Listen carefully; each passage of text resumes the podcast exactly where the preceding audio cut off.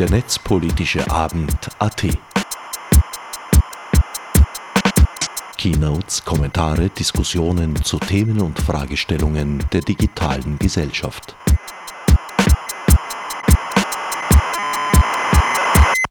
Schönen guten Abend zum äh, 26. Netzpolitischen Abend. Mein Name ist Felix Stalder. Ich moderiere heute diesen äh, sehr intimen Rahmen. Willkommen zur Zusammenfassung des 26. Netzpolitischen Abends. Mit seinem Hinweis auf den intimen Rahmen bezog sich Felix Stalder darauf, dass das MetaLab diesmal nicht ganz so gut besucht war wie bisher gewohnt. Hauptsächlich war das wohl auf zwei Veranstaltungen zurückzuführen, die zeitgleich stattfanden. Nicht wenige potenzielle Besucher und Besucherinnen waren zur Republika nach Berlin gereist.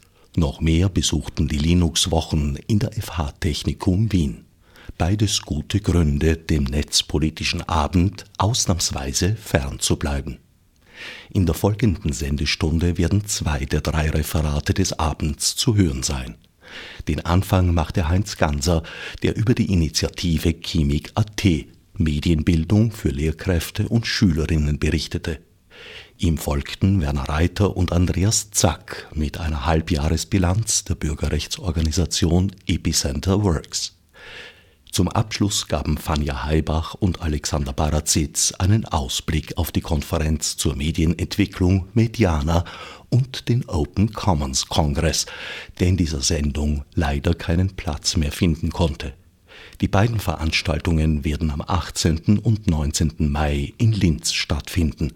Details sind im Internet unter mediana.at bzw. opencommons.linz.at zu erfahren. Doch nun zu Heinz Ganser und seinem Vortrag über Chemik.at, Medienbildung für Lehrkräfte und Schülerinnen. Hallo, grüße euch, äh, Heinz Ganser. Hauptberuflich mache ich die Leitung bei Chemik, Chemik.at. Das ist ein Medienbildungsprojekt für Lehrkräfte und Schüler.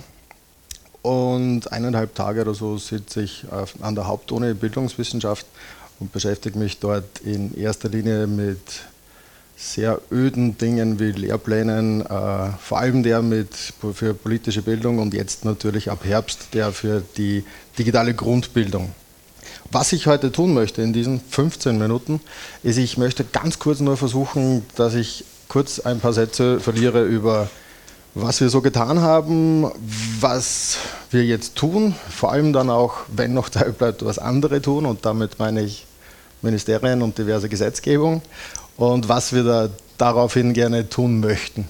Äh, was wir getan haben, ist in erster Linie das, was, was viele Medienbildungsprojekte gemacht haben. Wir haben begonnen als Filmbildungsprojekt, sind dann, äh, haben Schulthementage generiert, wo wir als emotionale Einstimmung irgendwie auch um irgendwie die, die Schüler und Schülerinnen irgendwie diese Synapsen zu öffnen, immer einen Film gezeigt haben und dann jeweils immer zwei Workshops zum Thema. Äh, diese Thematiken waren von Inter Interkulturalität über politische Bildung, über äh, Literaturvermittlung, gegen Fremdenfeindlichkeit war einiges dabei. Und unter anderem ist dann relativ schnell natürlich auch die Medienbildung dazugekommen. Äh, was unser Projekt immer ausgemacht hat und auch hoffe ich noch immer ausmacht, ist, wir sind sehr laut und also auch an den Schulen und haben aber dann intern einmal beschlossen, dass man in den Strukturen von Schule und pädagogischen Hochschulen in der Lehrerfort- und Weiterbildung auch relativ viel zuhören muss. Das heißt, wir haben dann relativ schnell die didaktischen Mittel gewählt, dass wir wirklich darauf geachtet haben, dass wir über Jahre lang irgendwie das analysieren und dann drauf kommen, was bleibt. Also was ist die Substanz, die was dann die Schüler, die Schülerinnen, die Lehrkräfte, was auch immer, dann nach Jahren noch immer haben. Das hat dazu geführt, zum Beispiel äh, bei politischer Bildung, das, was am meisten gezogen hat über Jahre hinweg und bis, bis dato, ist ein kleines Beispiel, das wir mit 10- bis 12-Jährigen gemacht haben, mit zur Visualisierung von was sind Millionen und Milliarden. Da haben wir dann immer schätzen lassen, wie, wie hoch der Stoß ist von 500-Euro-Scheinen, wenn man eine Million hat. Das sind, mag ich schätzen, aber es sind 12 Zentimeter.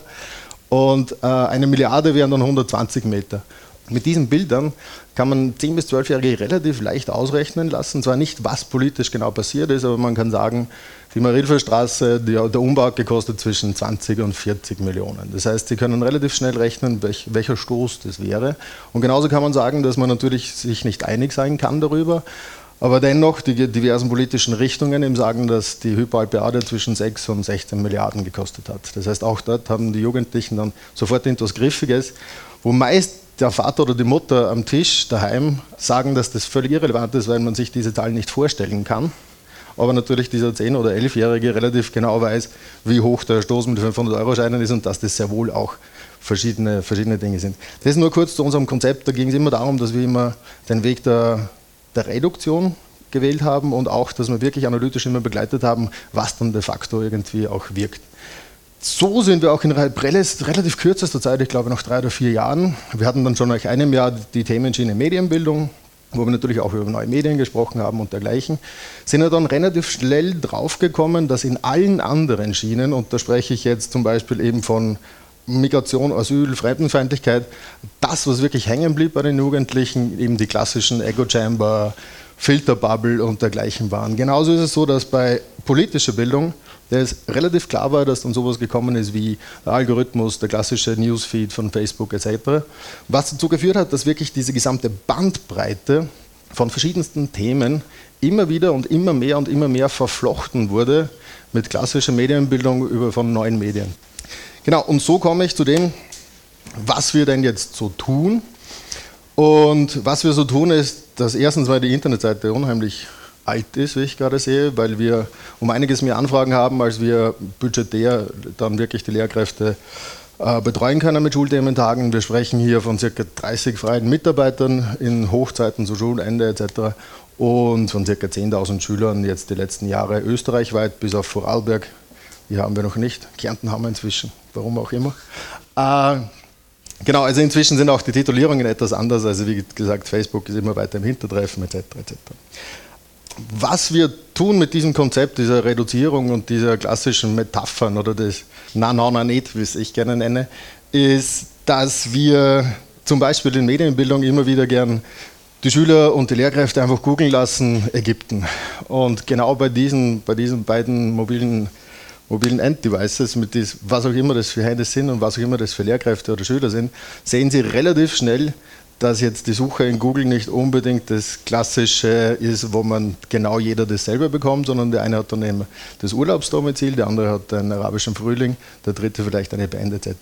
Und so gehen wir immer wieder weiter äh, immer wieder rein in, was hat die letzten Jahre am meisten gewirkt, was wussten die Schüler Schülerinnen auch noch vier, fünf Jahre später etc. Das sei die eine Sache. Und ich, kurzer Blick auf die Uhr. Die andere Sache ist, was um einiges schwieriger ist, ohne dass ich da jetzt irgendwie das werten möchte, ist, Lehrkräfte zu unterrichten. Lehrkräfte haben im Gegensatz zu Schüler und Schülerinnen relativ, es gibt natürlich immer Ausnahmen, aber au gros relativ viele Vorurteile. Und diese Vorurteile führen meistens dazu, dass wenn wir so Bundesseminare haben, wo wirklich mehrere Medien vorkommen, also wir beginnen dann wirklich bei der Zeitung, über das Radio bis über das Fernsehen, zum Internet etc. Und eigentlich ist es so, dass meistens zwei Drittel der Zeit, die ich eigentlich für Medienphilosophie hernehmen möchte oder mir ausgedacht hätte, eigentlich, ich möchte nicht sagen draufgehen, das ist unheimlich wichtig, aber eigentlich darin besteht, dass man mit Lehrkräften irgendwelche Vorurteile abbaut. Also so der, der Klassiker ist so das weiße Blatt Papier, das ich jetzt nicht hier habe, wo man dann mit Lehrkräften drüber spricht, mit das ist ein weißes Blatt Papier. So beginnt es meistens mit, da kann man jetzt die Glocke von Schiller draufschreiben oder gleichzeitig auch meinen Kampf von Hitler. Das weiße Blatt Papier kann leider nichts dafür. Und da, da, kommt, dann, da kommt dann meistens immer so ein drei, vier Stunden Diskurs ins Rollen, der dann oft mit den wahnwitzigsten Dingen endet. Also was wir dann auch oft machen, ist, was unheimlich gut ankommt, ist das, dass man eben diesen sokratischen Dialog mit Phaedros oder so, der für die Deutschlehrer dann nimmt. Da geht es eben darum, um diese Kritik an der Schrift. Also wo wo Platon beschreibt, wie Sokrates darüber streitet, dass mit dem Niederschreiben, also mit dem Medium der, der Schrift, mit dem, diesem Leit, Leitmediumwechsel natürlich die Jugend verdorben wird. Es wird das Gedächtnis verkümmern, weil man nichts mehr denken muss, etc., etc., etc. Und genau diesen Leitmediumwechsel, dann hat man dann historisch immer wieder drin und man erwischt dann natürlich oft Lehrkräfte in einer Thematik, die ihnen sehr vertraut ist. Wo wir dann meist am Schluss landen, also ich wie ihr seht, ich versuche nur etwas in die Sache in die Realität zu zerren, ist, dass meistens am Schluss der Verkehr steht. Der klassische Autoverkehr der Straße etc., weil Lehrkräfte natürlich immer der Meinung sind, dass sie nichts zu tun damit haben müssen, was interessanterweise juristisch auch so ist, weil bis dato noch keiner weiß, wie das gelöst werden sollte im Herbst, aber dazu gleich. Und so ist dann immer meistens der Diskurs darin, dass der Autoverkehr jetzt einfach da ist und auch wenn man selbst keinen Führerschein machen will oder machen möchte, ist es so, dass man trotzdem ein bisschen was wissen sollte über den klassischen, den klassischen Verkehr da draußen. Fußgängerampeln, was immer, man ist auch ein Teil davon.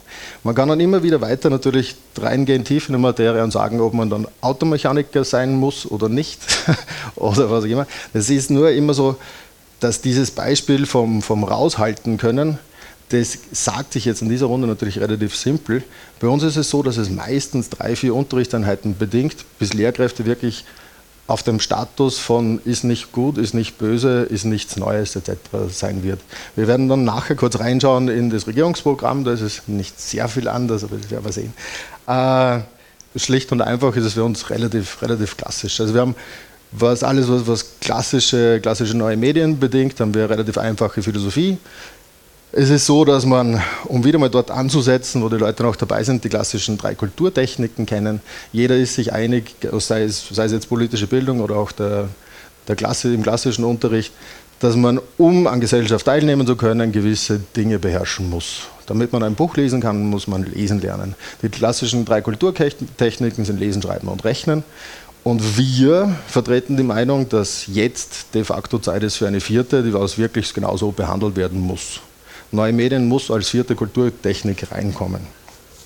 Und jetzt kommen wir zu dem, was andere denn so tun.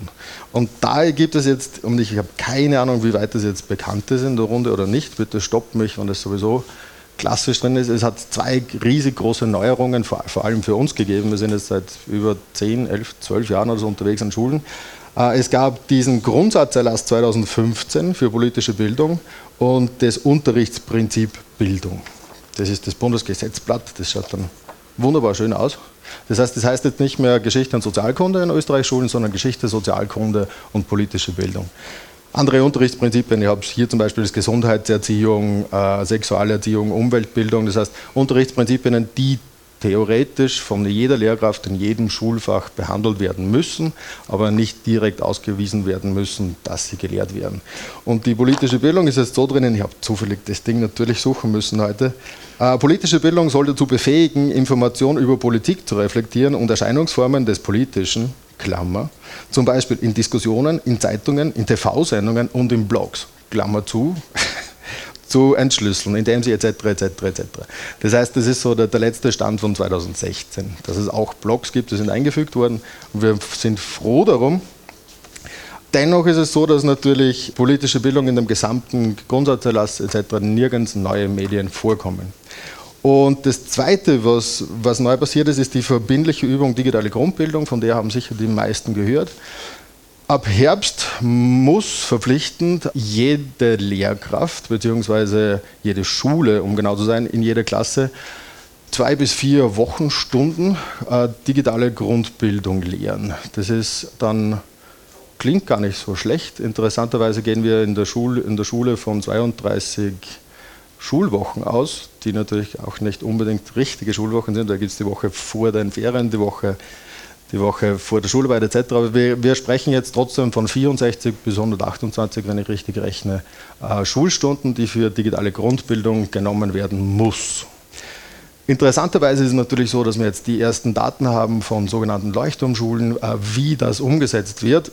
Und da ist natürlich unheimlich viel Anwenderwissen drinnen. Es ist, man kann davon ausgehen, dass, dass das sehr interessant wird im Herbst es sind da ca. 70.000 Lehrkräfte in Österreich betroffen und es wird vom Gesetzgeber davon ausgegangen, dass die das können. Also jegliche Art von digitaler Grundbildung. Es ist so, dass es derzeit auch sehr schwierig ist für die pädagogischen Hochschulen, weil die natürlich keine Ahnung haben, was gelehrt werden sollte etc. Und da ist es so, dass die Regierung diesen, also der Gesetzgeber in diesem Falle, diesen wunderbaren Kniff eingebaut hat, dass sich die Schulen aufgrund der Schulautonomie natürlich entscheiden können, wie sie das machen. Das heißt, sie können entscheiden, machen sie das in einem eigenen Unterrichtsfach, machen sie das übergreifend in anderen Fächern, machen sie das als als Fächer, da gibt es auch Querschnittsfach, Materien, Dings, was auch immer. Es wird auf jeden Fall unheimlich interessant, weil dadurch natürlich die Schulen das noch ein, zwei Jahre nach hinten verschieben können und nicht der große, große Unfall im Herbst passiert. Dennoch ist es so, dass, dass wir, und das ist es, wo, wo wir natürlich ansetzen würden, da ein riesiges, ein riesiges Potenzial sehen würde, dass man da jetzt was tun könnte. Weil man nämlich in Strukturen reinkommen könnte, ich sage jetzt pädagogische Hochschule etc., wo man normalerweise nicht reinkommt, weil es natürlich alt eingesessen ist und natürlich die Geschichtelehrer auch keine Fortbildungen besuchen müssen, genauso wie auch wie andere Lehrkräfte nicht wo man sagen könnte, da wäre jetzt was Neues. Da ist jetzt so, da gibt es jetzt, weil normalerweise hat man immer das Problem bei der Lehrerfortbildung, dass, dass dann irgendein Theoretiker kommt und den Praktikern erzählt, was denn zu tun wäre, was eigentlich de facto nie funktioniert. In unserem Fall ist es so, dass wir jetzt schon seit 10, 12 Jahren Praktiker an der Front, also direkt vor der Schulklasse wären und das natürlich dieses, diese Expertise teilen könnten. Und da ist es so, dass wir jetzt daran arbeiten, auch mit den pädagogischen Hochschulen, dass wir da hinter einen Weg finden. Ich schaue da auch nach hinten mit Zughause macht Schule etc., da werden wir nachher sicher noch kurz drüber sprechen. Äh, die neue Idee von uns jetzt, und das ist nämlich wirklich weder in dem einen noch in dem anderen Grundsatzerlass drinnen, ist, dass kein einziger Satz bei politischer Bildung über neue Medien drinnen steht.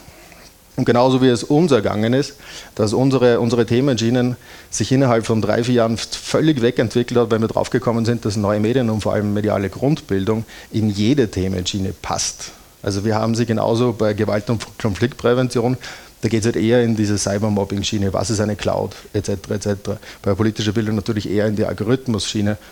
Und wir haben dann über die Jahre entwickelt, wie man mit Achtjährigen einen Algorithmus mit was sind es, glaube ich, 13 Schokobons und einer, und einer Chili oder so rausfinden. Wer den Algorithmus nicht beherrscht, muss dann die Chili essen, etc. etc. Äh, es funktioniert jedenfalls, kann man eindeutig sagen. Genau. Äh, was wir denn dann so vorhätten, bedingt nämlich auch, und da gibt es dieses Ding, das werden vielleicht einige kennen, den Reuters äh, Digital News Report, der 70.000 Leute befragt und das in 36 Ländern. Er ist natürlich nicht perfekt, aber er ist der größte und teuerste Bericht, den wir haben. Afrika ist ausgenommen, es gibt aber dennoch, soweit ich weiß, es sind fünf nord- und südamerikanische, dann gibt es die nochmal sechs asiatische und so weiter. Und dieser hat 2017 einige lustige Ergebnisse gebracht. Eines, und das wahrscheinlich wichtigste für uns, ist, dass dieser Report immer teilt in zwei verschiedene Teile, nämlich es geht jetzt praktisch immer um Nachrichten, also Nachrichten als News und nicht als, als Messages, sondern die klassischen Nachrichten, wie die konsumiert werden von den klassischen Konsumenten. Und sie teilen sich immer in News discovered through algorithms and News discovered through editors. Das heißt, es geht immer darum, ob man algorithmisch oder redaktionell, das heißt persönlich, diese Nachrichten ausgewählt wurden. Und da sind wir jetzt 2017 das erste Mal dabei, dass wir weltweit das Verhältnis zwischen algorithmisch und redaktionell ausgewählten Nachrichten bei 54 zu 44 Prozent steht. Das heißt, wenn das jetzt nicht irgendwie irgendjemanden rüttelt, und da rede ich jetzt nicht von Oxford Analytica, die wir seit fünf Jahren irgendwie in unseren Workshops drinnen haben, dann ist es so, da muss man doch irgendwo drauf kommen. Bei unter 35-Jährigen übrigens laut Bericht stehen wir bei 64 Prozent zu 34. Das heißt, weit über die Hälfte sind von Algorithmen ausgewählt, wo man dann wirklich auch draufkommen muss, dass eben digitale Grundbildung und vor allem Medienbildung eine Querschnittsmaterie sein muss. Und das Zweite, und das ist dann auch schon das Ende meines Vortrags, alles, und wir sprechen jetzt vom Digital News Report, wir sprechen vom, von diversen Jugendreports etc., geht noch immer zur Gänze und zu 100 Prozent bei den Jugendlichen von reinen Rezipienten aus, also nur von Empfängern. Politik und politische Bildung kann 2017, wenn man, wenn man sich die Zahlen der Nutzung von WhatsApp etc. ansieht, nicht nur rein von Rezipienten ausgehen. Genauso wie natürlich nichts, nichts irgendwie, wo oder wie denn Jugendliche jetzt auch Nachrichten weiterschicken in diversen Messenger-Diensten etc., ist natürlich, ist natürlich unheimlich interessant. Wir reden jetzt von 32 Prozent am WC, 42 Prozent in öffentlichen Verkehrsmitteln und 46 Prozent im Bett, die, die klassische, der klassische Nachrichtenkonsum. Und dann könnte ich noch, das habe ich nämlich zufällig beim Herfahren gesehen, es, wird, es wären nur noch diese 2, 4, 6, 7, 7 Sätze, die die Bundesregierung nämlich in den äh, in Regierungsprogramm geschrieben hat, wie man die Nutzung von digitalen Medien in Familie und Jugend. Und ich bin draufgekommen, es ist nämlich sehr interessant, es sind von den zwei, vier, sechs, sieben Punkten, sind sechs bewahrpädagogisch, also sechs, wo es nur darum geht, wie man jeden und alle beschützt vor neuen Medien. Und ich bin draufgekommen, es ist unheimlich witzig, wenn man das Wort Pornografie mit dem Wort Populismus tauscht. Wir haben den ersten Punkt, Schutzfilter für Handy und Computer leicht zugänglich machen und promoten ist okay. Zweiter Punkt. Bestimmung zum Schutz von Kindern vor Populismus und Gewalt im Internet erarbeiten. Und drittens, Schutzfilter für Hardware. Viertens, Entwicklung von Unterrichtsmaterial für Lehrer zu allgemeinen Internetgefahren. Fünftens, Schüler- und Lehrer- und Elternschulung, Empowerment gegen Sexting, Mobbing und Populismus etc. Good Practice-Beispiele gegen Populismus, Gewalt etc. aus anderen Ländern nach Österreich holen. Und das letzte ist nur die Prüfung einer Digitalisierung der Schulbuchaktion. Also alle anderen Punkte sind zur Gänze. Sechs von sieben geht nur darum, dass man die Pornografie aus den Wohnzimmern hält. Und eine ist die Schulbuchaktion, die mir unheimlich, unheimlich am Herzen liegt, weil da geht es nämlich darum, dass die digitale Kompetenz gefördert wird, wenn das Schulbuch einfach eingescannt ist und das dann auf ein iPad gelesen wird und das natürlich unheimlich viel, unheimlich viel in der Medienbildung bewirken wird. Aber dennoch, es sind diese 15 Minuten und ich bin froh und übergebe gern. Danke.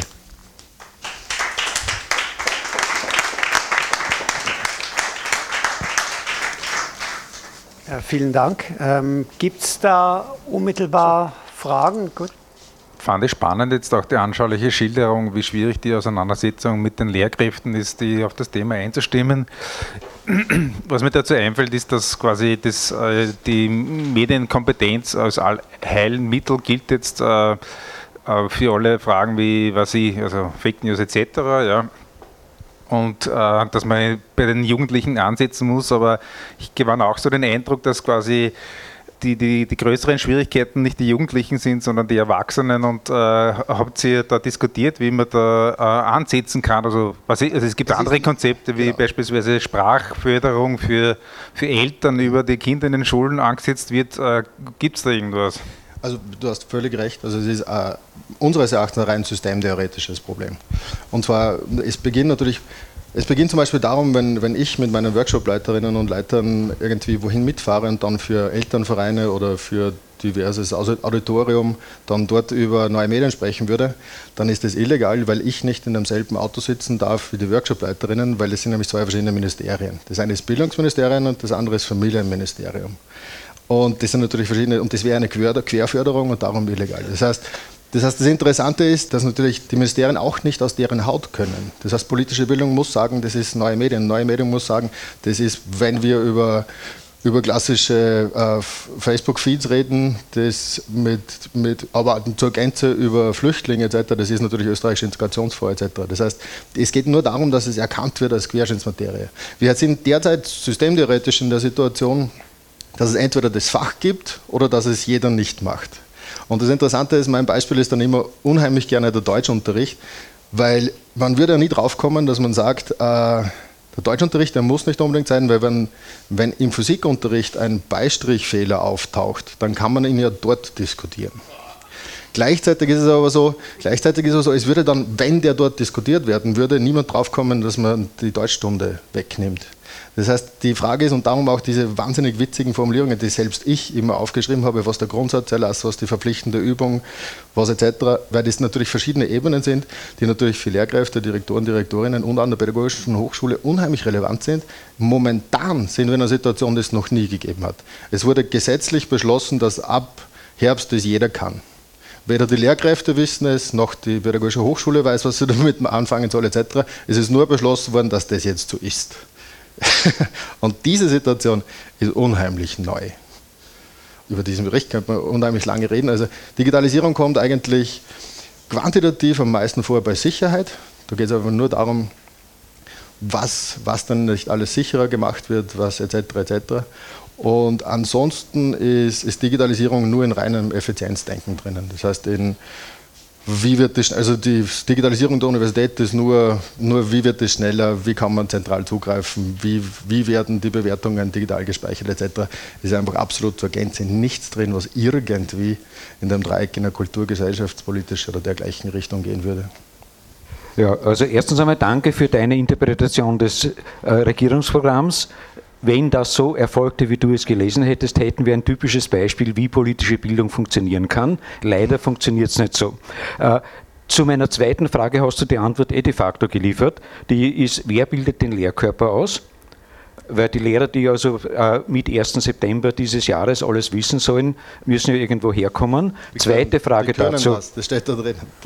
Zweite Frage dazu, wer schreibt die Lehrbücher für die pädagogischen Akademien? Lustigerweise sind wir gerade dabei an der Bildungswissenschaft der Universität Wien, dass wir versuchen, dass wir ein Schreiben, wir können erst seit 19., also wir haben am 19. April damit begonnen, weil da erst das erste Mal rausgekommen ist, wie Sie sich die Unterteilung also vorstellen. Dann gibt es natürlich diesen, diese riesige Geschichte mit, was Lehrplan ist und was dann de facto unterrichtet wird und vor allem, wie man welche Punkte wie drehen kann. Das heißt, es geht einfach darum, es gibt da wirklich niemanden, der da, der da irgendwie faul wäre oder dergleichen. Es geht einfach darum, dass de facto einfach nicht überlegt wurde, wer denn wo, was, wie. Es ist auch die Fortbildungsstruktur der Lehrkräfte so, dass sie das natürlich auf die eigene Kappe nehmen. Und da sagen eben viele, warum sollte ich mir das antun?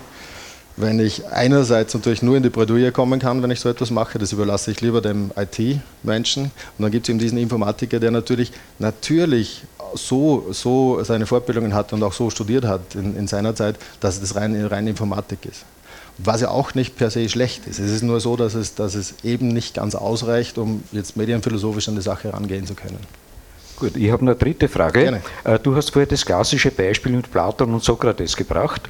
Äh, dass alle alles vergessen und über das weiße Blatt Papier gesprochen. Mhm. Wenn ich das jetzt umsetze und wirklich technologisch einen Schritt zurückgehe, selbst wenn eh alle Menschen wissen, wie man Papier macht, selbst wenn alle Menschen wissen, wo man Papier kaufen kann und was es kostet, wissen die Menschen deshalb schon, was sie aufs Papier schreiben können, vernünftig? Das ist eben die, die ganz große Frage. Aber da gibt es wirklich, also das ist so wunderbar schön, weil, und ich habe das Beispiel nur darum im Repertoire, weil es wirklich das Beispiel ist, wo ich exakt die Lehrkräfte wunderbar dort ab. Weil der eine weiß es nämlich, wie es beim, bei der, beim Gutenberg war, der andere weiß es als Altgriechisch oder Lateinprofessor, wie das und so. Und somit, somit kann jeder etwas dazu sagen und es wird alles ein bisschen sympathischer und nicht nur das Böse, das abzuwehren gilt. Meine Frage ist bezüglich den äh Einscannen des Schulmaterials in Tablets und welche Fördermaßnahmen sich da jetzt daraus erschließen oder erwarten sind? Also, wie gesagt, es ist relativ undurchsichtig. Auch ich kann jetzt keine, keine direkten Zahlen nennen und muss man natürlich jetzt, glaube ich, auch darauf achten, etc. Nein, aber es ist so, für die digitale Grundbildung wird Geld in die Hand genommen. Äh, die Frage ist nur, wie. Die Frage ist, wer macht es de facto und es ist natürlich oft so gewesen, dass die PR-Maßnahme bei uns gibt es das klassische Beispiel von verschiedenen Projekten. Unser Projekt zum Beispiel äh, macht einen Schulthementag mit maximal 30 Personen und mindestens drei Stunden, meistens vier Stunden. Das hat natürlich einen komplett anderen Impact, als wenn jetzt namhafter voriger Außenminister oder so äh, bei einem Projekt 600 Kinder in die, oder Jugendliche in die Aula sitzt und dann der Do- Co-Chef für 10 Minuten spricht. Was allerdings in Wirklichkeit passiert ist, dass im Quality Management äh, Programm natürlich ganz normal das Budget durch die Schüler geteilt wird. Und Budget durch Schüler hat der andere 600, 600 Schüler in 15 Minuten und bis wir 600 Schüler haben mit jeweils vier Stunden und was für uns auch sehr speziell ist, wir wir äh, versuchen immer außerhalb von Ballungszentren zu agieren. Das heißt, wir beginnen bei den Bundesländern ganz außen, wo nie jemand ist und gehen dann immer weiter rein. Auch nicht nur, weil es uns Lust, wir, wir das lustiger finden, dass wir um 5 Uhr morgens aufstehen, sondern in erster Linie darum, weil der Impact so viel, also die Effizienz so viel, so viel irrer ist, als wie in der, pardon, irgendwo in der Rallgasse, wo natürlich so ein, so ein Paket liegt mit 6000 verschiedenen Gratisangeboten. Das heißt, wir haben auch herausgefunden, dass die, die Lehrkräfte, das unheimlich gut aufnehmen, dann jahrelang weiterführen, dann wir immer wieder dann irgendwelche Schulpartnerschaften mitbekommen etc. Wo man wirklich sagen muss, es ist wunderbar schön, wenn das auch, es steht auch drinnen mit außerhalb der Ballungszentren, was auch immer. Die Frage ist nur, wenn es denn dann in die Umsetzung geht, dann kommt man drauf, dass natürlich das Quality Management Programm und die Effizienzdatenbank, äh, dass die mit 15 Minuten und 600 Schülern natürlich eine bessere Zahl ausspuckt. Und das ist das große Problem, genauso in der Lehrerfort- und Weiterbildung Moment. Es geht darum, dass an der Pädagogischen Hochschule äh, aufgrund von Effizienzmaßnahmen interne alles machen müssen, was vorher externe gemacht haben. Das heißt, Sie sollten sich intern fortbilden, damit sie nachher Lehrkräfte fortbilden können. Und das Interessante ist, keiner weiß, wo so der erste Initiationspunkt herkommen sollte. Und dieser Punkt jetzt herzustellen, nämlich mit einer Effizienzskala, dass wir sagen, wir könnten das seit zwölf Jahren, wir sind seit zwölf Jahren Lehrkräfte vor Schulklassen und machen genau das Thema. Dieser Punkt, da bin ich gerade dabei, darum auch heute so schlecht vorbereitet, die, die rote Augen haben, dass wir tagtäglich versuchen, dass wir herausfinden, wer denn was, wo, wie jetzt verstehen könnte, dass das nicht nur eine Abteilung in einem Ministerium ist, sondern dass es da rausgehen muss. Vor allem da geht es um, da ist dann ein Geld im Infrastrukturministerium natürlich für Glasfaserleitungen natürlich und das ist auch gut und recht so. Aber es ist nicht alles. Da müssen ein paar andere, ein paar andere Abteilungen sich auch mit dem Thema auseinandersetzen. Gut, ähm, ich glaube, die Probleme der Quality Management Software, die kennen wir aus ganz vielen ähm, Kontexten. Ich bin mal wieder schockiert darüber, wie das gerechnet wird, oder? Äh, Anzahl Kinder durch Zeit und Geld und das gibt dann die Qualitätsbeurteilung.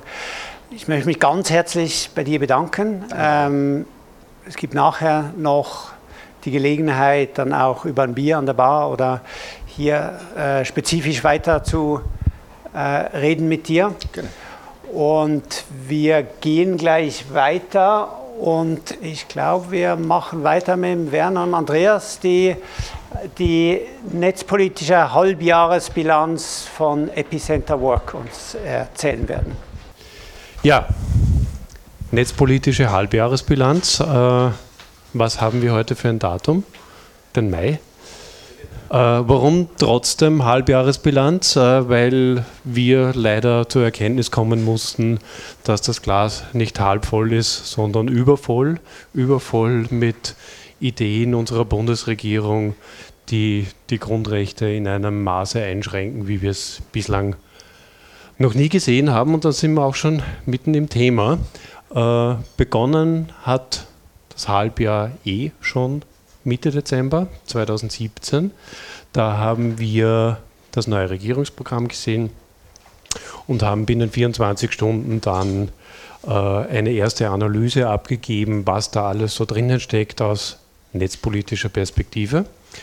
Äh, zusammenfassend ist das das neue Überwachungspaket, eine Tendenz, dass der Staat ungebremst Daten über uns sammeln will, dass der Staat EU-Regelungen unterwandern will, dass er Netzpolitik für die Industrie statt für den Menschen macht und dass es wieder mal kein Transparenzgesetz gibt. Das in aller Kürze zum Regierungsprogramm. Und dann sind wir schon beim ersten Thema, das Überwachungspaket, äh, das uns beschert wurde im Vorjahr wurde das schon einmal, nicht zuletzt auch äh, dank unserer intensiven Kampagnenarbeit und vieler, vieler anderer, die uns dabei unterstützt haben bzw. Kritik geübt haben, verhindert. Äh, am 1. September nach dem Nationalen Sicherheitsrat hat der damalige Innenminister Wolfgang Sobotka aufgegeben, wie äh, das äh, bebilderte Papier Österreich kundgetan hat. Es kam dann wieder im Februar 2018 war es soweit, dass äh, Innenminister Kickel und Justizminister Moser das neue Überwachungspaket im Ministerrat vorgestellt haben, nahezu unverändert.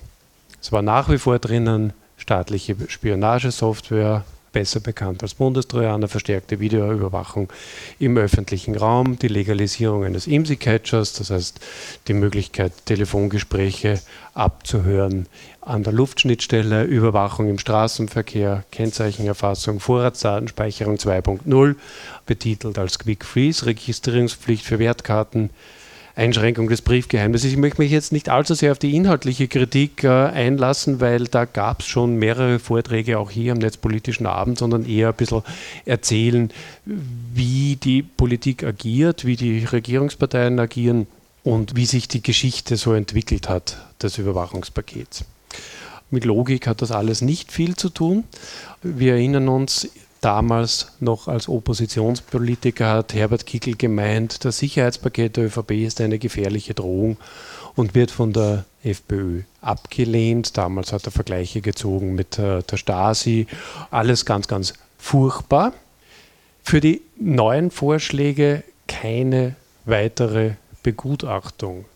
na wie jetzt? Einerseits sagt er uns, das ist ganz furchtbar, andererseits bringt er fast dasselbe noch einmal vor und dieses Mal bräuchte es keine Begutachtung. Wenn es keine Begutachtung mehr bräuchte, da stimmt irgendwas nicht. Also das geht logisch nicht ganz zusammen. Genau, die Begründung, warum es keine Begutachtung geben solle, war, weil das alte Gesetz ja eh schon so viel begutachtet worden ist.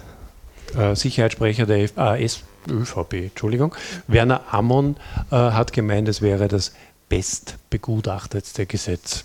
Es ist nur immer ein schlechtes Gesetz, egal. Ja, wir sind auf die Straße gegangen. Es war, wenn wir auf die Straße gehen, wie immer bitter kalt. Äh, wir gehen immer nur bei widrigen Wetterbedingungen auf die Straße. Äh, nichtsdestotrotz, wir haben es geschafft, als kleiner Verein Vertreterinnen und Vertreter sämtlicher Oppositionsparteien zu versammeln bei unserer kleinen Kundgebung. Wir haben natürlich die Anmeldefrist von 48 Stunden eingehalten, keine Frage. Äh, die Omas gegen Rechtssäle, da ganz unten waren auch da. Doch, jetzt gibt es eine Begutachtung. Werner Amon meinte, man sei jetzt der Opposition und äh, nicht zuletzt auch der Zivilgesellschaft etwas entgegengekommen und würde das Gesetzespaket jetzt doch in die Begutachtung schicken.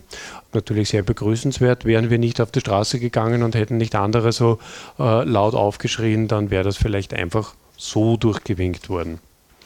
Die Begutachtung ist dann, äh, wie zu erwarten war, sehr, sehr kritisch ausgefallen. Es haben sich nicht nur die üblichen Verdächtigen, sondern auch das Bundesministerium für Verfassung, Reformen und Deregulierung, kurz Justizministerium, äh, kritisch zu Wort gemeldet. Der österreichische Rechtsanwaltskammertag wie gewohnt sehr kritisch, äh, die Arbeiterkammer Wien, das österreichische Rote Kreuz und viele, viele mehr.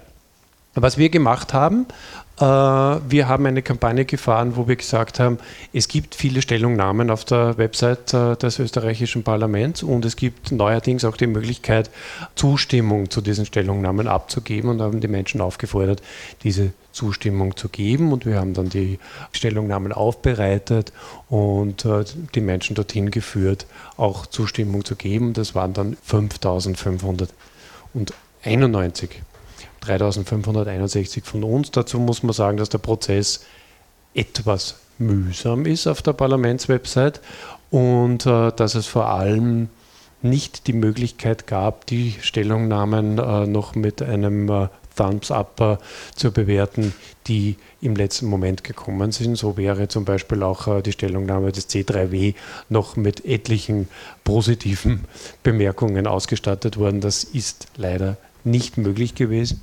Ja, man, man, man, kann ja leider nämlich nur während der Begutachtungsfrist den Stellungnahmen zustimmen. Das heißt, auch wenn man nachher drauf kommt, das wäre eigentlich eine gute Stellungnahme gewesen, geht leider nicht.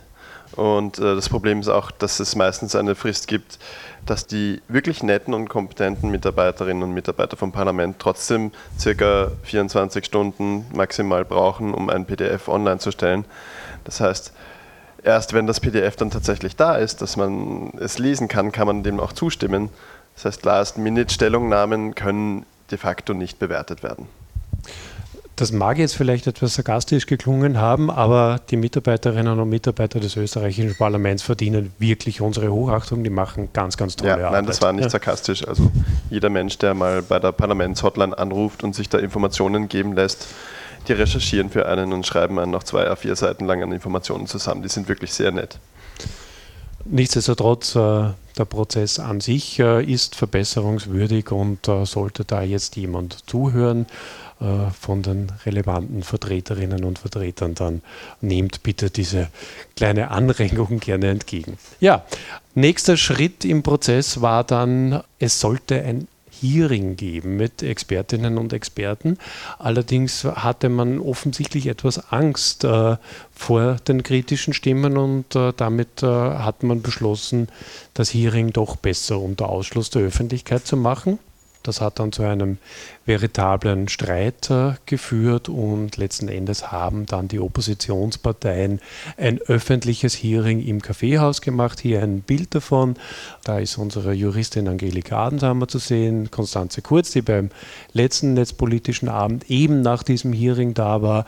Äh, unser Anwalt Ewald Scheucher, der es geschafft hat, die Vorratsdatenspeicherung mit uns vor dem Europäischen Gerichtshof zu kippen und Vertreterinnen und Vertreter der Oppositionsparteien. Ne? vielleicht einige Punkte, die man richtigstellen muss. Ich habe das betitelt mit Fake News. Was uns hier aufgetischt wird im Zusammenhang mit dem äh, Sicherheitspaket, wir nennen es lieber Überwachungspaket, sind de facto Fake News. Man kann es nicht anders sagen. Innenminister Kiekl meinte, das Überwachungspaket sei zielgerichtet, treffsicher, dosiert, sozusagen fast chirurgisch genau und einzelfallbezogen und mit einem entsprechenden Paket von Rechtsschutzmitteln ausgestattet. Da könnte man sich jetzt eigentlich sehr wohl fühlen, aber wenn man dann äh, ein bisschen ins Detail geht, dann fühlt man sich gar nicht mehr so wohl, sind nämlich Fake News. Keine Massenüberwachung, was ist es anderes, als wenn der Aufenthalt an öffentlichen Orten aufgezeichnet werden kann und die Behörden direkt darauf Zugriff haben sollen, äh, wenn diese Daten auch noch dazu gespeichert werden? Eine Vorratsdatenspeicherung, die, wie wir wissen, grundrechtswidrig ist. Wenn jede Autofahrt dokumentiert werden kann, jede SIM-Karte registriert werden muss, äh, wenn ein Quick Freeze, eine sogenannte Anlasser-Datenspeicherung im Wesentlichen das erfüllt, was eine Vorratsdatenspeicherung erfüllt und damit wiederum grundrechtswidrig ist. Es ist Massenüberwachung. Der Rechtsschutz sei auch ausreichend, bei solchen Überwachungsmaßnahmen muss man sich immer vor Augen halten, äh, das sind meist sehr tiefe Eingriffe in die Privatsphäre, in unsere Grundrechte und der Rechtsschutz ist bei weitem nicht ausreichend. Es gibt nicht bei allen, und das wird immer wieder behauptet, eine richterliche Genehmigung stimmt schlicht und einfach nicht. Zum Beispiel auch beim Quick Freeze, der höchst problematisch ist. Ähnlich äh, sieht es auch aus äh, bei der Videoüberwachung. Auch hier gibt es keine Vorabgenehmigung durch Richter. Was ist unser Fazit aus der ganzen Geschichte? Wir haben sehr viel Medienpräsenz äh, erreicht im Zuge unserer Kampagne. Wir sind auf die Straße gegangen, wir waren mit Demos in Wien, Linz, Innsbruck und Graz vertreten viele, viele Medienberichte und darauf ähm, möchte ich schon hinweisen, wir haben es geschafft, diese Debatte wirklich an die Öffentlichkeit zu zehren.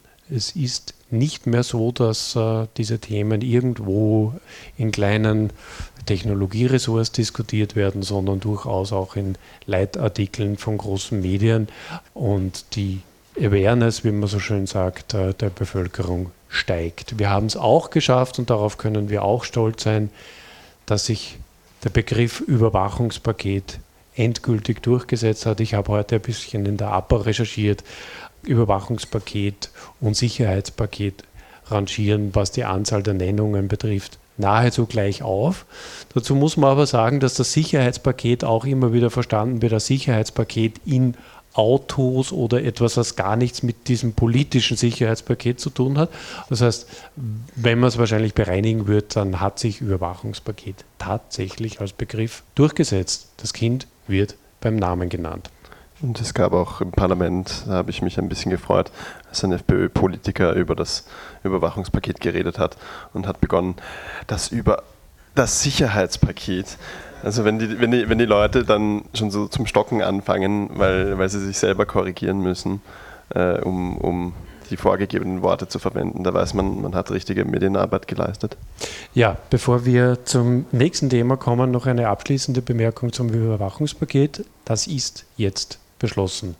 Die ersten Gesetze werden bereits Anfang Juni in Kraft treten und äh, Unsere Aufgabe wird es jetzt sein, alle rechtlichen Möglichkeiten zu prüfen, um gegen diese Gesetze zu klagen. Da gibt es grundsätzlich zwei Möglichkeiten. Die eine Möglichkeit ist die sogenannte Drittelbeschwerde. Ein Drittel der Abgeordneten zum Nationalrat bringen eine Beschwerde beim Verfassungsgerichtshof ein und das andere ist, wenn eine direkte Betroffenheit gegeben ist, das heißt, wenn wir dann tatsächlich auch Opfer einer derartigen Überwachungsmaßnahme wurden, können wir auch selbst zum Verfassungsgerichtshof gehen. Und das sind die beiden Möglichkeiten, die wir haben. Es ist so, dass die neue Präsidentin des österreichischen Verfassungsgerichtshofs bereits im Februar gesagt hat, sie rechnet damit, dass die eine oder andere Bestimmung auf ihrem Tisch landet. Und ich möchte das noch einmal bekräftigen. Sie darf damit rechnen. Und damit übergebe ich an den Andreas. Äh, als, als Folge zum Überwachungspaket, also äh, als Anschluss. Äh, die ISPA hat auch schon angekündigt, dass die Gesetzesteile, die die Vorratsdatenspeicherung des Quick Freeze betreffen, so schleißig formuliert worden sind, dass sie eigentlich nicht genauer sicher sind, was sollen sie eigentlich speichern, wie viel muss gespeichert werden, weil zum Teil werden ja die Daten von ihnen gar nicht gespeichert. Das ist immer argumentiert worden, wir wollen ja nur die Daten erfassen, die sowieso schon da sind, äh, ist halt nicht so. Und wer auch das Ganze zahlen soll, das wird auch eine gute Frage. Es wird nicht billig. Gehen wir weiter zur Vorratsdatenspeicherung von Fluggastdaten. Hier der Fokus äh, Goldplating äh, kann man machen, aber es wäre auch ohne Goldplating äh, nicht viel besser. Äh, um das kurz zu äh, wiederholen, worum es da ging. Äh, es gab eine EU-Richtlinie, die unserer Meinung nach voraussichtlich auch schon EU-rechtswidrig ist, wenn man das vergleicht mit dem Kanada-Abkommen. Es gab so eine Richtlinie zum Austausch von Fluggastdaten mit Kanada, die vom EUGH aufgehoben worden ist. Jetzt gab es eben eine Richtlinie, dass interne Flugdaten innerhalb der EU oder von Flügen, die nach außerhalb von der EU gehen, dass die gespeichert werden sollen. Eines davon war verpflichtend, nämlich die Flüge, die nach außerhalb gehen. Die Flüge, die innerhalb der EU stattfinden, die konnten optional, wenn die Mitgliedstaaten das wollten, auch mitgespeichert werden. Das heißt, ähm, jeder Flug, der in Wien abhebt oder landet, da musste vorher einmal gemeldet werden, wer sitzt voraussichtlich auf diesem Flug und einmal nochmal bei Abflug, wer ist tatsächlich auf diesem Flug gesessen. Das wird dann, ich weiß nicht, wie die Abteilung heißt, aber es wird dann an eine, an eine Stelle, äh, die höchstwahrscheinlich im BMI untergebracht wird, weitergeleitet und dort dann analysiert. So ist es.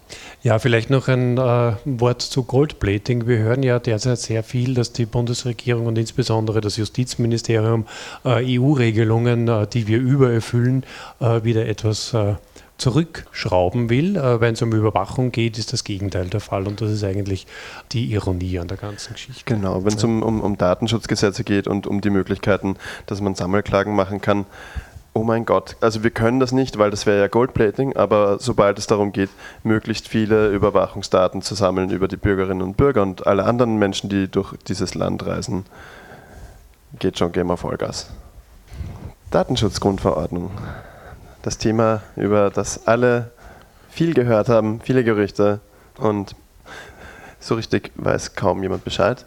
Wir haben äh, Anfang des Jahres, man sieht es am Wetter, es ist eine unserer Aktionen, es schneit wieder, eine Aktion gemacht vom BMI. Wir, wir haben echt ein, ein Händchen für, für schlechtes Wetter. Aber vielleicht bringen Sie auch die schlechten Gesetze immer Anfang des Jahres, damit Sie wissen, wer auf die Straße geht, soll frieren und leiden. Wir haben uns ausgerechnet damals äh, im, im Zuge der Aufarbeitung, im Zuge der Änderung der Datenschutzgesetze, war so, dass Protokollierungspflichten gelockert wurden, dass die Zugriffe auf Dateien, äh, welcher Polizist auf welche Dateien zugreifen darf, äh, reduziert wurden auf zwei Jahre. Und äh, wir haben uns ausgerechnet, wie viel das an Daten sparen würde und wie viel das kosten würde. Und wir haben dann eine Festplatte gefunden, die ungefähr dieses Datenvolumen beträgt und die kann man an Luftballons hängen. Das heißt, Sie, sie ist so leicht, dass sie sogar fliegen würde. Das heißt, die Datenersparnis, die uns da verkauft worden ist, die kann man gar nicht aufwiegen in, äh, in, in der Zeit, wenn man, wenn man sich ausrechnet, was kostet die, die Stunde oder die Minute eines Nationalratsabgeordneten. Da hätte man schon hunderte von diesen Festplatten kaufen können, äh, nur um, um das auszugleichen, wie viel hier verbraten wird. Aber es macht uns natürlich nicht sicher, wenn, wenn Protokolldaten, wo man feststellen kann, hat jetzt jemand widerrechtlich Daten weitergegeben, wenn die nicht länger gespeichert werden. Das bringt keine Sicherheit, das bringt nichts.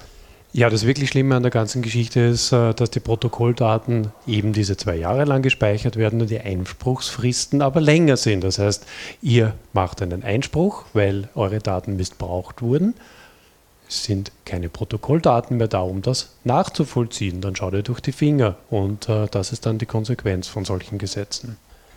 Wurde leider so beschlossen.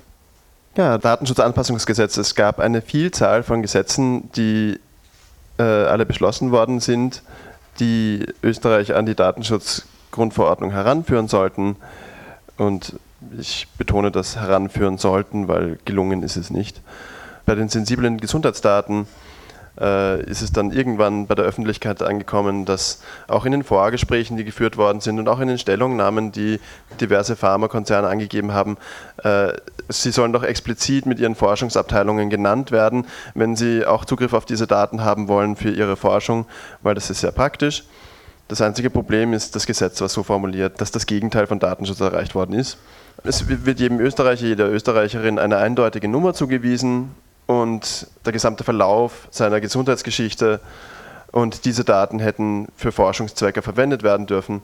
Jetzt ist last minute noch am, am letzten Tag, an dem das Gesetz im Nationalrat diskutiert und beschlossen worden ist, ist noch verlautbart worden, wir haben die große Lösung gefunden. Die Gesundheitsdaten werden sicher nicht weitergegeben. Das wird die Ethikkommission verhindern und das, das wird so nicht passieren.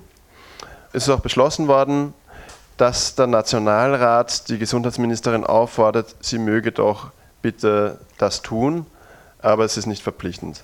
Das heißt, wir können darauf hoffen, wir können uns aber nicht darauf verlassen. Nichtsdestotrotz, äh, wir haben begonnen im März dagegen zu trommeln. Es ist dann nach vielen, vielen Wochen und uh, vielen Gesprächen endlich gelungen, das uh, Thema an die Medien zu zerren. Und uh, es ist jetzt zumindest mal bekannt, was da ist. Und ich denke, Elga-Daten war auch etwas, was Kronenzeitungsleser und, und, Leser, die jetzt nicht so digital affin sind, durchaus angesprochen hat. Das heißt, man kann der Sache zumindest einen kleinen positiven Aspekt abgewinnen. Die Verbandsklage. Ich habe mir auch die Livestreams angeschaut zur Datenschutzgrundverordnung, weil es auch am selben Tag passiert ist wie das Überwachungspaket. Über die Verbandsklage wurde ein bisschen geredet, aber sie ist, sie ist, nicht, sie ist nicht eingeführt worden. Es äh, gab keinen Kompromiss zwischen den Parteien, dass sie sich darauf einigen, dass äh, Verbandsklagen in Österreich so möglich sein sollen. Äh, vielmehr wurde in einem Nebenbeitrag, äh, wo eigentlich der Fokus darauf war, so, ah ja, und hier ändern wir die Nummerierung und hier wird der Abstand gestrichen und es wurde, wurde über ein ganz anderes Thema geredet, ähm, wurde noch gestrichen die Möglichkeit, dass in Österreich NGOs äh, Schadenersatz einklagen äh, als Vertretung für andere Menschen. Das heißt, es wurde das bisher bestehende und letztes Jahr beschlossene Datenschutzrecht auch noch weiter aufgeweicht, anstatt hier den Status quo zu verbessern.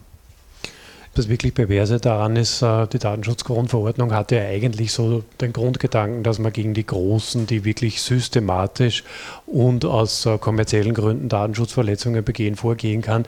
Das wird jetzt deutlich erschwert. Äh, Im Gegensatz dazu, die Klage gegen österreichische Unternehmen ist nach wie vor möglich, weil da gibt es entsprechende Klagsmöglichkeiten bereits jetzt schon. Das heißt, man verwässert die Datenschutzgrundverordnung so, dass äh, ihr Grundgedanke eigentlich äh, nicht mehr bestehen kann. Das ist klar unionsrechtswidrig und das äh, wird aus unserer Sicht nicht halten. Das einzig Positive bei der österreichischen Datenschutzgrundverordnungslösung ist, vielleicht müssen nicht wir klagen, vielleicht macht das die EU-Kommission selber. Also das wäre dann ein sogenanntes Vertragsverletzungsverfahren, ganz genau. Ja. Genau, noch ein Abänderungsantrag, der ist zumindest erwähnt worden. Wobei erwähnt worden. Also es ist, es ist nicht ausführlich diskutiert worden und es ist am, am selben Tag, an dem hunderte andere Gesetzestexte umgeschrieben, anders sortiert, umbenannt worden sind, beschlossen worden sind und heiß diskutiert worden sind, zwischendurch auch nochmal so reingerutscht. So, ah, hier haben wir noch einen Änderungsantrag, machen wir das doch die österreichische Datenschutzbehörde möge doch die Unternehmen verwarnen und nicht bestrafen, wenn sie ein Datenschutzvergehen haben. Das Spannende bei dieser Sache ist, a, EU-Recht an der Stelle, das ist, war eine bindende EU-Verordnung und b, es ist eine Sollbestimmung. Die Behörde solle doch äh, verwarnen, anstatt zu bestrafen. Wenn mir jemand sagt, du sollst nicht bei Rot über die Straße gehen, frage ich mich, soll ich nicht oder darf ich nicht? Darf mir jemand nachher einen Strafzettel ausstellen? Weil wenn, wenn ja, dann lautet die Antwort, ich darf nicht. Ja, das wirklich Schlimme an der ganzen Geschichte ist, ähm, wenn es da um Verletzungen der Datenschutzgrundverordnung geht, da geht es ja nicht nur darum, dass irgendwo Missbrauch passiert ist, sondern auch, dass man gewisse Dokumentationspflichten nicht erfüllt hat. Das ist ja genau das, worunter die Unternehmen jetzt etwas zu leiden haben. Die Umsetzung der Datenschutzgrundverordnung ist sehr viel administrativer Aufwand. Den brauche ich jetzt vorerst mal nicht machen weil was passiert, wenn ich es nicht mache? Ich werde maximal verwarnt und äh, mache die Arbeit halt dann nächstes Jahr. Also hier wird wirklich auch das Gesetz ganz, ganz massiv verbessert. Damit sind wir auch schon am Ende. Es gibt eine Reihe von Dingen, die jetzt in diesem kurzen Halbjahr passiert sind. Es äh, stehen weitere Dinge auf dem Programm. Ich möchte nur eins äh, herausgreifen. Im Fremdenrechtsgesetz äh, ist unter anderem auch vorgesehen, dass man Schutzsuchenden ihre Handys abnimmt, diese komplett ausliest und auswertet, um ihre Fluchtrouten nachzuvollziehen.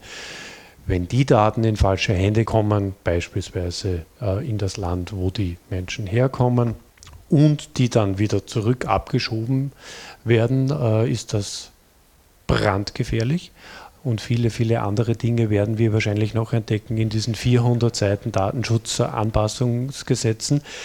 Es ist verdammt viel zu tun. Es ist ein verdammt steiniger Weg. Ich hoffe, wir konnten euch zeigen, dass wir zumindest immer wieder etwas bewirken können, auch wenn es nicht das bewirkt hat, was wir eigentlich wollten, nämlich diesen ganzen Irrsinn zu verhindern. Und deswegen brauchen wir auch weiterhin eure Unterstützung. Und da steht spenden.epicenter.works. Da steht aus gutem Grund da. Ja. Dankeschön. Ich, ich wollte noch. Ich, ich wollte an der Stelle nochmal Danke sagen an jede einzelne Person, die uns bislang gespendet hat. Äh, unsere Arbeit, unser Engagement wäre ohne euch nicht möglich. Dankeschön.